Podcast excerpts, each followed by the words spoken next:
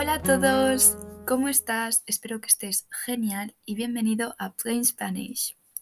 En el episodio de hoy te voy a contar un cuento popular en España llamado El abuelo, el nieto y el burro. Es importante destacar que hay muchas versiones del cuento y hoy te contaré una de ellas. El vocabulario del cuento no es muy avanzado, por lo que este episodio puede ser fácilmente comprendido por los estudiantes de español de nivel intermedio. Y si hay alguna palabra que no entiendes, siempre te recomiendo buscar su significado en el diccionario. Y sin más dilación, comencemos. Había una vez un abuelo y su nieto. El nieto había ido a pasar las vacaciones al pueblo del abuelo, y ahora que las vacaciones se habían acabado, el niño tenía que volver otra vez a la casa de sus padres, que estaba al otro lado de la sierra. Así, el abuelo y el niño emprendieron el viaje, y se llevaron con ellos a un burro que les llevara el equipaje y que cargara con el abuelo, ya que éste estaba mayor y se cansaba fácilmente. Al pasar por el primer pueblo más próximo, ciertas personas que estaban ese día en la calle comenzaron a gritarle al pobre abuelo Pero qué sinvergüenza. Se queda todo el burro para él mientras que el pobre niño tiene que ir a pie. Qué desconsiderado. Al oír esto, el abuelo se bajó y le cedió su asiento al niño.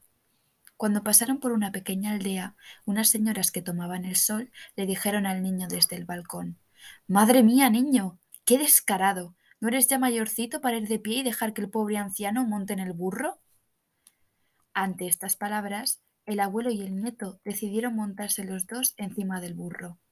Pronto llegaron al siguiente pueblo. Ahí algunos habitantes se escandalizaron al ver la escena. Dios mío, ¿es que no tenéis corazón? Mira que dejará el pobre burro que lleve todo el equipaje y encima vosotros dos vais a matar al pobre animal. Entonces el abuelo y el nieto decidieron que ya habían tenido suficiente y se bajaron los dos y continuaron su camino a pie llevando al burro de la correa. Finalmente llegaron a otro gran pueblo y ahí fueron el hazme reír de todos. Los habitantes se decían entre risas Anda que tener un burro para que ninguno se monte encima. Qué tontos que son. Van los dos a pie teniendo un burro al lado.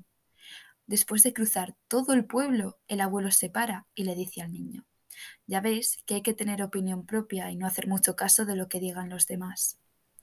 Y colorín colorado, este cuento se ha acabado. Espero que este cuento te haya gustado mucho. Como ves, es una historia con moraleja, la moraleja es la lección que aprendes cuando lees ciertos cuentos. Y la moraleja de este cuento es que es más importante el juicio propio que el ajeno. Es decir, tiene más peso hacer las cosas como uno considere y no tanto hacer o no ciertas cosas a causa de lo que piensen los demás. Y hasta aquí el podcast de hoy. Ha sido muy cortito, pero he pensado que sería una buena idea contaros un cuento típico en España, eh, cuya moraleja además es importante tener presente en nuestra vida diaria. Espero que te haya servido de mucha ayuda y si tienes alguna sugerencia no dudes en enviarme un correo.